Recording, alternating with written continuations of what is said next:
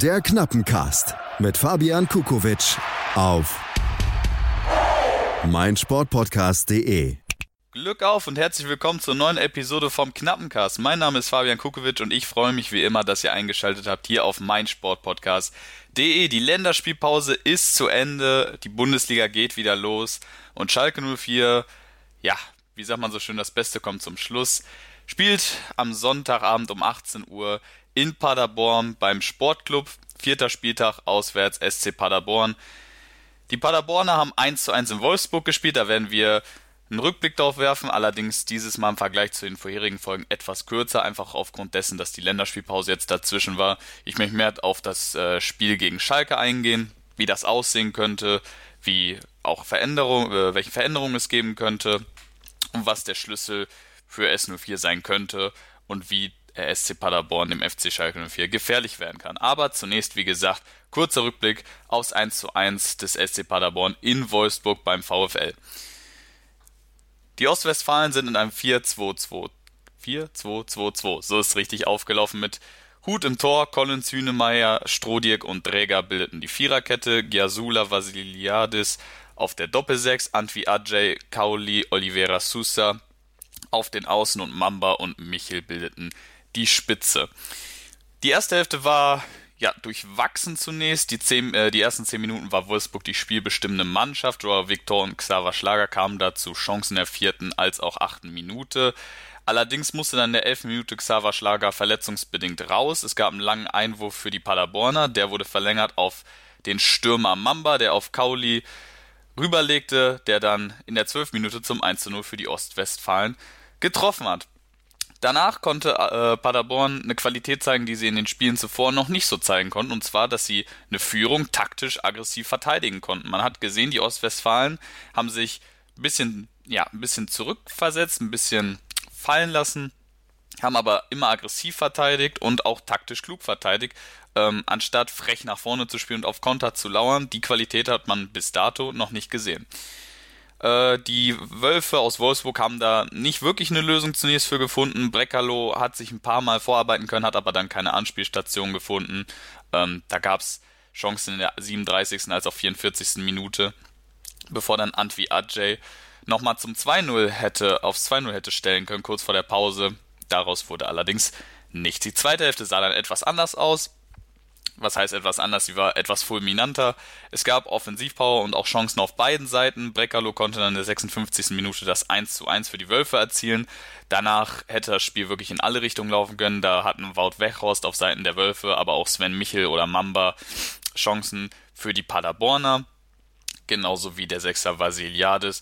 Alle mit guten Möglichkeiten, die sie aber allesamt nicht genutzt haben. Somit blieb es beim 1 zu 1 in Wolfsburg was kann man aus dem Spiel ziehen? Die Paderborner haben gezeigt, dass sie auch eine Führung durchaus verteidigen können. Sie haben zwar das Gegentor kassiert, aber auch ein Punkt ist jetzt der erste für sie gewesen am dritten Spieltag.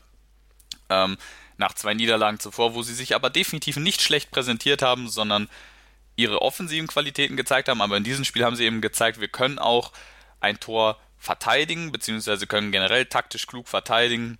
Ähm, unsere Stärke ist nicht nur das Offensivspiel. Teilweise ähm, auf Seiten der Wölfe, aber vor allem auf Seiten der Paderborner ist man noch zu ineffizient, was aber, denke ich, noch völlig normal ist, wenn man eben eine offensiv ähm, spielstarke Mannschaft ist, gerade wenn man als Aufsteiger in die erste Bundesliga aufsteigt. Da ist es schwer, die Chancen kaltschneuzig zu nutzen. Die ganzen Spieler sind relativ äh, Bundesliga unerfahren. Ähm, das ist eine normale Sache, allerdings eben auch ein Kritikpunkt. Die Paderborner haben auch nun mit dem ersten Punkt, den sie jetzt in der Liga geholt haben, bewiesen, dass sie mithalten können. Es ist zwar nur ein Punkt nach drei Spielen, wie gesagt, allerdings alle drei Leistungen waren sehenswert. Alle drei Leistungen waren, ich würde behaupten, nicht Bundesliga-Aussteigertypisch, sondern wie ich die Paderborner vor allem gegen Leverkusen gesehen habe, da kann man eigentlich mit einem Bundesliga-Mittelfeldkandidaten rechnen. Ob sie das bis Ende der Saison so halten können, das sei mal dahingestellt. Aber die drei Spiele, die man von Paderborn gesehen hat, die haben auf jeden Fall Bock auf mehr gemacht. Blicken wir auf die beiden Mannschaften, also auf Paderborn und Schalke 04. Was könnte sich im System, was könnte sich bei den Spielern personell ändern? Beim SC Paderborn muss ich ehrlich von mir gestehen, bei den Spielern habe ich nicht den gesamten Überblick wie bei anderen Mannschaften, die schon länger in der Bundesliga mitmischen. Allerdings ähm, gab es einen Neuzugang jetzt zum Ende der Transferperiode, und zwar Sabiri aus Huddersfield. Äh, war tatsächlich mal ein relativ großes Talent beim ersten FC Nürnberg, hat auch in den U-Mannschaften der Nationalmannschaft gespielt, ist da ein bisschen in der Versenkung verschwunden. Er hätte auch gegen Wolfsburg schon zum Einsatz kommen können. Das ist allerdings nicht passiert. Vielleicht rückt er rein, ein neuer Offensivmann, auch wenn die äh, Achse um Antwi, Ajay, Mamba, Michel und Kauli gegen Wolfsburg extrem gut funktioniert hat. Bei Schalke 04 gibt es da sehr, sehr viele Möglichkeiten, A zur Rotation und B zur Veränderung personell gesehen. Es wird oft gefordert, dass ein Innenverteidiger für Stambuli reinrücken soll. Stambuli musste äh, aufgrund von ähm, Krankheitsausfällen und ähm, Trainingsrückständen von äh, Sané als auch Nastasic in die Innenverteidigung rücken. Wenn man sich die letzten Spiele ansieht, hat das auch ordentlich gemacht. Allerdings hat man gesehen, auf der 6 fühlt er sich wohler und auf der 6 kann er seine Stärken auch besser ausspielen. Muss man sich fragen, okay, äh, könnte Nastasic für ihn reinrücken? Der war jetzt äh, mit Serbien nach langer Zeit ähm, wieder äh, auf Länderspiel. Ja, wie sagt man? Konnte für Serbien seit langer Zeit wieder mal ein Länderspiel absolvieren. Die hatten ja einen Trainerwechsel mit, mit, mit äh, Mladen Kristajic. Hat er sich nicht gut verstanden. Die Serben haben einen neuen Trainer. Dieser hat Nastasic wieder mitgenommen. Der ist jetzt wieder zurückgekommen nach Gelsenkirchen, hat Mittwoch allerdings noch nicht trainiert aufgrund von einer Belastungssteuerung, steigt also wahrscheinlich am Donnerstag wieder ins Training ein. Da stellt sich natürlich die Frage Osan Kabak, der hat auch beim Test gegen Viktoria Köln, der ja 2 zu 4 verloren ging, 90 Minuten gespielt. Der könnte eventuell reinrücken, da wird man einfach sehen, für was sich David Wagner entscheidet. Ich persönlich gehe davon aus, dass Kabak und Sané die Innenverteidigung bilden werden. Dann gibt es noch ein paar andere Optionen. Zum einen Rabbi Matondo, der hat wie Osan Kabak auch gegen Viktoria Köln gespielt, als auch Marc Uth. Rabbi Matondo könnte für Daniel Caligiuri in die Startelf rücken. Caligiuri, der auf Außen ein bisschen glücklos gewirkt hat, auch wenn er gegen Hertha ähm, ein Eigentor ja quasi vorbereitet hat, das erste.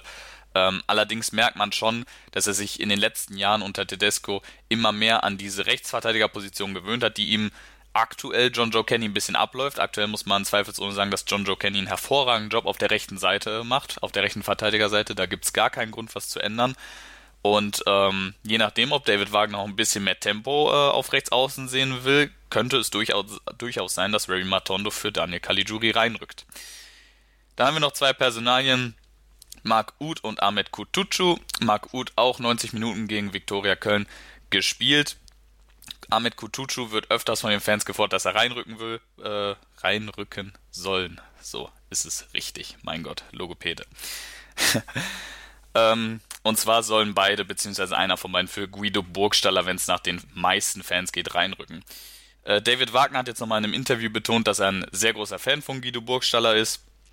Ähm, ich sehe es allerdings, dass man gerade gegen Paderborn durchaus ja, mit Ut oder Kutucu beginnen kann. Bei beiden gibt es die Möglichkeit rechter Flügel oder Stürmer.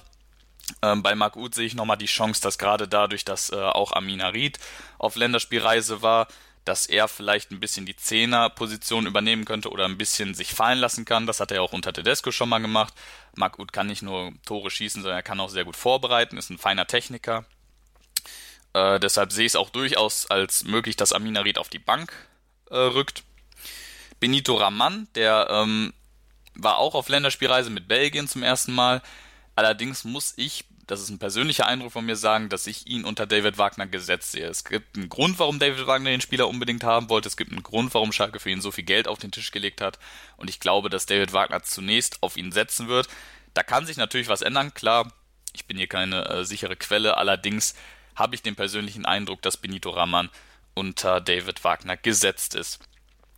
Da haben wir noch ein paar Personalien zum einen Suazerda. Da steht ein Fragezeichen hinter. Ähm, ist unter David Wagner noch nicht zum Zug gekommen, noch nicht wirklich zum Zug gekommen. Ähm, könnte auch für Amina Ried reinkommen, rein rotieren. Ähm, sehe ich aber allerdings im Moment nicht, dass sich da in der Doppelsechs, äh, sprich McKenny Mascarell, großartig etwas ändert. Äh, Weston McKenny ist sogar frühzeitig aus der USA abgereist vom, äh, von der Nationalmannschaft und das nicht verletzungsbedingt, sondern es war abgesprochen, dass er wieder früher bei Schalke ins Training einsteigen kann. Es gab einen Neuzugang, Juan Miranda aus äh, Barcelona. Der hat äh, auch für die U21 in Spanien gespielt, hat aktuell noch kein Training für Schalke absolviert. Ähm, das ist auch der Grund, warum ich ihn noch nicht in der Startelf sehe. Ähm, glaube nicht, dass David Wagner nach äh, wie viele Einheiten hat er dann? Zwei, drei Trainingseinheiten. Ich glaube nicht, dass er dann ihn direkt äh, von Beginn an ranlassen wird, sondern ich sehe da noch Bastian Ochipka als gesetzt auf der linken Seite beim Spiel in Paderborn. Nach dem Spiel werden wir definitiv viel schlauer sein. Ähm, es gibt sehr viele Möglichkeiten für David Wagner, was Neues auszuprobieren. Ob er die dann nutzt, ist die andere Sache, aber die Aufstellung bzw. wie Schalke 04 in Paderborn spielen wird, sehe ich als sehr interessant, äh, schätze ich als sehr interessant ein, weil das definitiv auch einen Blick auf die nächsten Spiele gibt, wie David Wagner mit den Spielern, die bisher noch nicht so richtig zum Zuge kamen, auch verletzungsbedingt, wie er mit diesen plant. Blicken wir mal aufs Spiel, beziehungsweise aufs Spiel an sich. Was ist der Schlüssel für Schalke 04, beziehungsweise mit was muss man rechnen? Das Umschalten muss defensiv sehr gut klappen.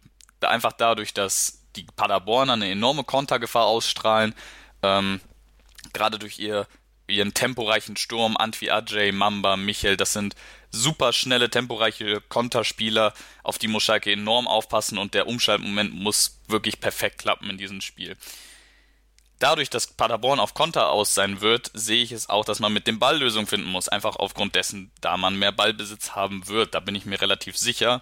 Und Schalke konnte mit Ballbesitz, ja, in den letzten Zeiten noch nicht so viel ähm, anfangen. Allerdings hat man gegen Hertha gezeigt, dass sich das durchaus gebessert hat und das muss man jetzt gegen Paderborn manifestieren, beziehungsweise man muss zeigen, dass man es manifestieren kann, beziehungsweise hat. Der SC Paderborn, das ist jetzt eine simple Phrase, aber darf nicht ins Spiel kommen, äh, ist eigentlich relativ schnell erklärt. Ich äh, wünsche mir von Schalke 04, dass klar ist, wer gegen wen spielt. Ähm, wenn man auf dem Blatt Papier liest, FC Schalke 04 gegen den SC Paderborn, dann wünscht oder dann stellt man sich vor, dass es einen dominanten FC Schalke 04 gibt, der von der ersten Minute, an klar macht, wer auf dem Platz steht, dass von der ersten Minute, an klar ist, wer hier normalerweise die Punkte mit nach Hause nimmt und da darf man keinen Spielraum den Paderborn, Paderbornern lassen, man muss vielleicht auch ein bisschen Härte ins Spiel bringen, aber man muss da sein Prestige förmlich auf den Platz bringen. Deswegen muss der S04 auch über Spielerische kommen und auch deshalb sehe ich es als besser, wenn man einen Mark Uth für einen Guido Burgstaller von Anfang an setzt, aber das nochmal in, ähm, in Bezug auf die Personalentscheidung, die ich ja gerade schon angesprochen habe. Nun gut, Paderborn wird sehr gefährlich sein. Ich sehe tatsächlich Paderborn äh, als einen der gefährlicheren, beziehungsweise einer der unterschätzten Gegner ein. Ähm, wird dem Namen überhaupt, was heißt dem Namen? Er ist, äh, Paderborn performt über und zeigt oder hat gezeigt in den letzten Spielen, dass sie in der Bundesliga mithalten können und auf jeden Fall extrem frech spielen. Paderborn ist eine Mannschaft, die gibt sich nicht auf, das haben sie bewiesen, gerade gegen Leverkusen. Und die kann auch extrem eklig zu bespielen sein, siehe Wolfsburg, wo Wolfsburg nicht über das Unentschieden hinauskam. Deswegen darf man die Paderborner auf gar keinen Fall unterschätzen. Der S04 muss, wie gesagt, Präsenz und vielleicht auch etwas Härte bzw. Dominanz auf dem Platz zeigen. Nicht unbedingt über Spielerische, das auch, aber nur über Spielerische kommen kann Schalke aktuell nicht, finde ich, sondern vielleicht muss man auch mal über Zweikampfhärte, vielleicht auch mal über ein taktisches Foul zeigen. Hier ist Schalke 04 auf dem Platz und hier gibt es für den SC Paderborn nicht zu holen, auch wenn man auswärts und nicht zu Hause spielt. Ich sehe das Spiel als, ja, nicht ausgeglichen, aber auf jeden Fall ähm, als gefährlich ein, für, aus Schalker Sicht. Ähm, ich habe zuerst tatsächlich auf ein 1 zu 1 Unentschieden getippt, allerdings hat er dann doch mein Schalker Herz sich durchgesetzt und ich setze auf ein 2 zu 1 vom FC Schalke 04 in Paderborn am Sonntagabend. Hoffe, dass die Schalker die drei Punkte da mitnehmen können. Wie gesagt, wenn sie die Punkte, die ich gerade angesprochen habe, vernünftig ausführen und zeigen, hier spielt FC Schalke 04 und nicht eine Zweitligamannschaft der SV Sandhausen. Das ist natürlich nicht die Familie gegenüber den Sandhausern gemeint, aber da muss der FC Schalke 04 sein Prestige auf den Platz bringen und zeigen, hier ist der FC Schalke 04 und hier in Paderborn holen wir die drei Punkte mit. Ich sehe das sehr optimistisch. Ich schätze David Wagner als einen Kerl ein, der den Jungs das auch einimpfen kann. Und bin sehr gespannt auf Aufstellung, auf Spielsystem, auf das Spiel an sich, auf die Spieler, die wir hoffentlich zu sehen bekommen, die wir bisher noch nicht so äh, sehr gesehen haben in dieser Saison und freue mich auch auf die nächste Knappencast-Folge, denn diese hier ist zu Ende. Ich wünsche euch einen guten Start in den neuen Bundesligaspieltag, in den vierten Spieltag. Ja, und wir sehen uns zur nächsten Knappencast-Episode. Glück auf, wir sehen uns. Ciao. Die komplette Welt des Sports. Wann und wo du willst. Calcius Jamo Neu. Der Serie A Talk. Jede Woche neu. Mit Sascha Baharian und René Steinhuber. Ob die Abwehr Serie A-Niveau hat, lassen wir einfach mal dahingestellt. Höre alles, was den Tifosi der italienischen Eliteklasse bewegt. Auf meinsportpodcast.de. Schatz, ich bin neu verliebt. Was? Drüben. Das ist er. Aber das ist ein Auto. Ja, eben. Mit ihm habe ich alles richtig gemacht. Wunschauto einfach kaufen, verkaufen oder leasen. Bei Autoscout24. Alles richtig gemacht.